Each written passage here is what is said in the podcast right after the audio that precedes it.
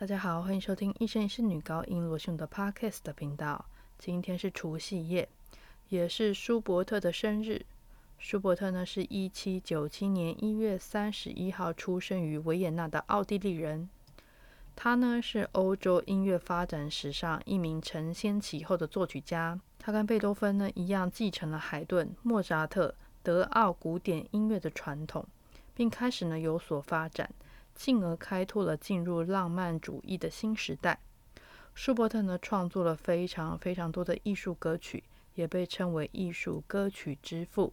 今天要介绍的歌曲呢，就是舒伯特所写的《岩石上的牧羊女》。这首歌曲呢，是竖笛、钢琴还有女高音的室内乐作品。让我们来听一下。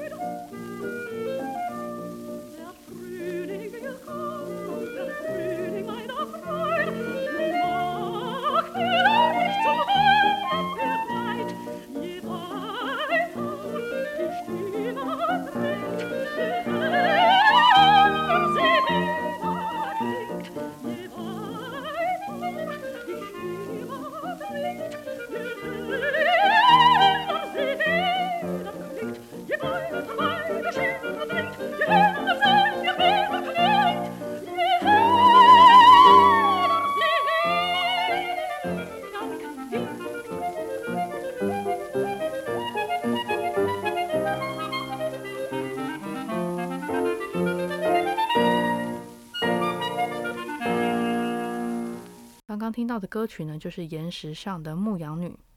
这首歌词的作者呢是穆勒，他曾经呢为舒伯特的两部著名套曲《美丽的模仿少女》还有《冬之旅》创作歌词。这首歌曲呢，是因为维也纳当时有一位著名的女高音歌唱家米尔德，她请舒伯特为她写一首情绪高昂并带有华彩部分的音乐作品。